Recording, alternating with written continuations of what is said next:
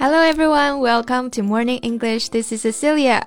Hello everybody, this is Nora. 欢迎大家收听早安英文。节目开始之前啊，先说一个小福利。每周三，我们都会给粉丝免费送纸质版的英文原版书、英文原版杂志和早安周边。微信搜索“早安英文”，私信回复“抽奖”两个字，就可以参与我们的抽奖福利啦。很多奖品都是花钱买不到的。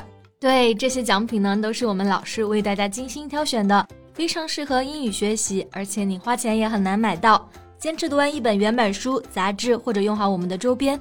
的英语水平一定会再上一个台阶的。快去公众号抽奖吧，祝大家好运！Hey Cici, have you ever heard of Luo Xiang? The famous law professor on Bilibili, isn't he? Yeah, exactly. You know, recently I'm binge watching his videos and I can barely stop.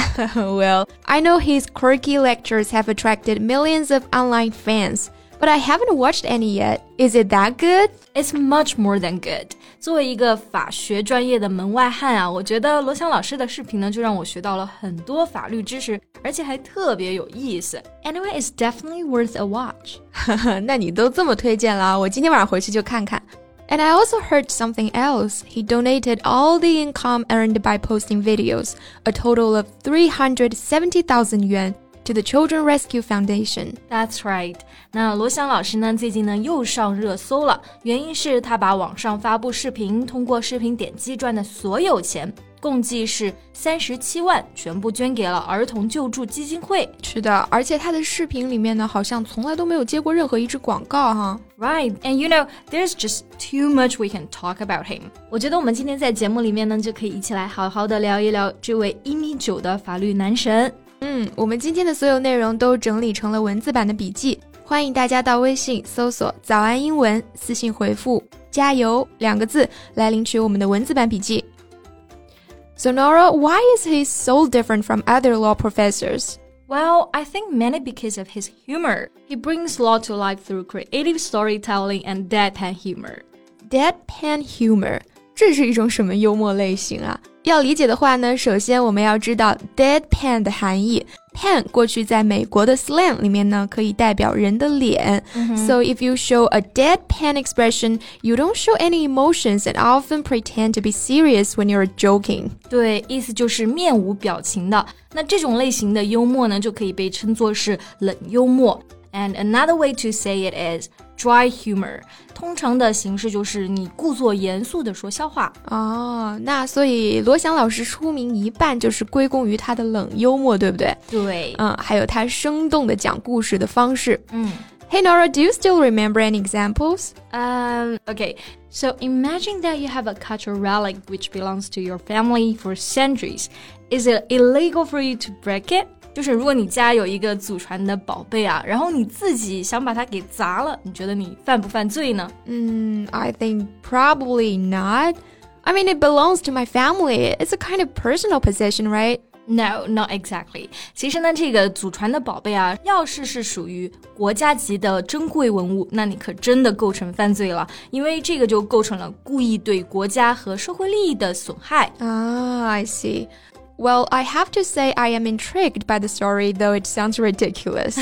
是吧 ？ridiculous 意思就是非常的荒唐的，甚至是离谱的，因为没有人会去砸自己的祖传的宝贝嘛。嗯，然后呢，他讲的例子就是会让你不感觉到枯燥的这种类型。And the most famous character of his complex legal anecdotes must be the outlaw 张三。哎，这个我听过啊，法外狂徒张三，基本就是罗翔老师粉丝都知道的人物了。因为故事里面犯案的嫌疑人，他老是被称作张三。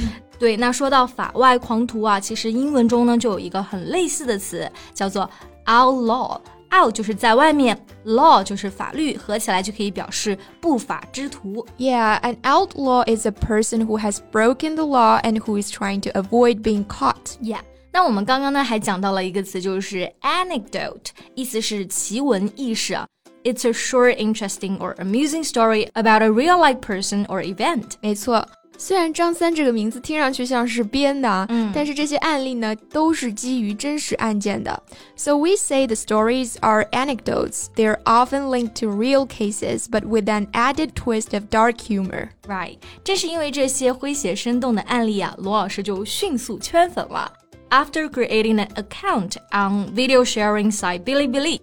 Luo Xiang racked up 1.7 million followers in just five days. Yeah, rack up 这个动词短语呢，它指的是 accumulate or achieve something, typically a score or amount. 中文呢就是累积的含义，可以是累积分数，或者是数量啊、金钱啊等等。对，那 rack up followers 这个呢，其实就可以理解为迅速圈粉了。But despite all the attention he's getting, he has no desire to become a celebrity and hopes students see the legal field as more than just a source of jokes and memes. Exactly. And a celebrity is a famous person，、嗯、就是指的名人、名流。我们在说明星的时候啊，除了说 star 这个词，celebrity 也是可以的，而且是更加正式。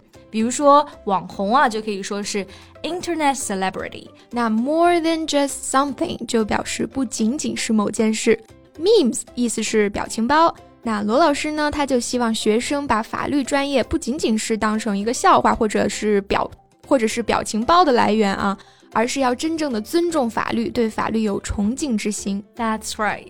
And he said once he just wants to become someone who treats his profession with respect and reverence. 嗯，reverence，reverence 它做名词呢，就是尊敬、崇敬。a feeling of great respect or admiration for somebody something. Yeah. For example, we need to feel a reverence for nature. 我们需要对自然怀有敬畏之心。 是的，那它的动词形式啊就是 revere. So we can also say he reveres his profession. 但是呢，即使这样啊，还是有喷子去说他，而且说他的这个教法是教学娱乐化了。嗯，然后很多网友是来看段子的、听相声的，没有多少是真正想要学刑法的。甚至罗翔老师都被骂到暂退微博了。He left Weibo last September. Yeah, but he continues to post videos on Bilibili for the simple reason that he can impart more criminal law related knowledge and help students really understand what the rule of law is. 是的，而今呢，他兑现了将视频播放收入捐出的这一承诺，然后呢，一如既往坚守在普 法的道路上。这样的罗翔老师，怎么能够不让我们钦佩呢？嗯，那今天的节目就到这里啦。最后再提醒大家一下。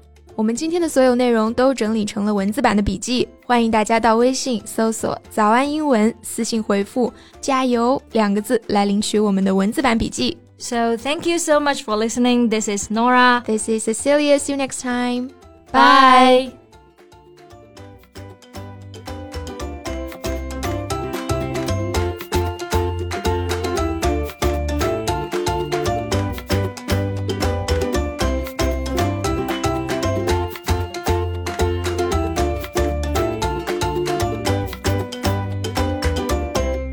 This podcast is from Morning English.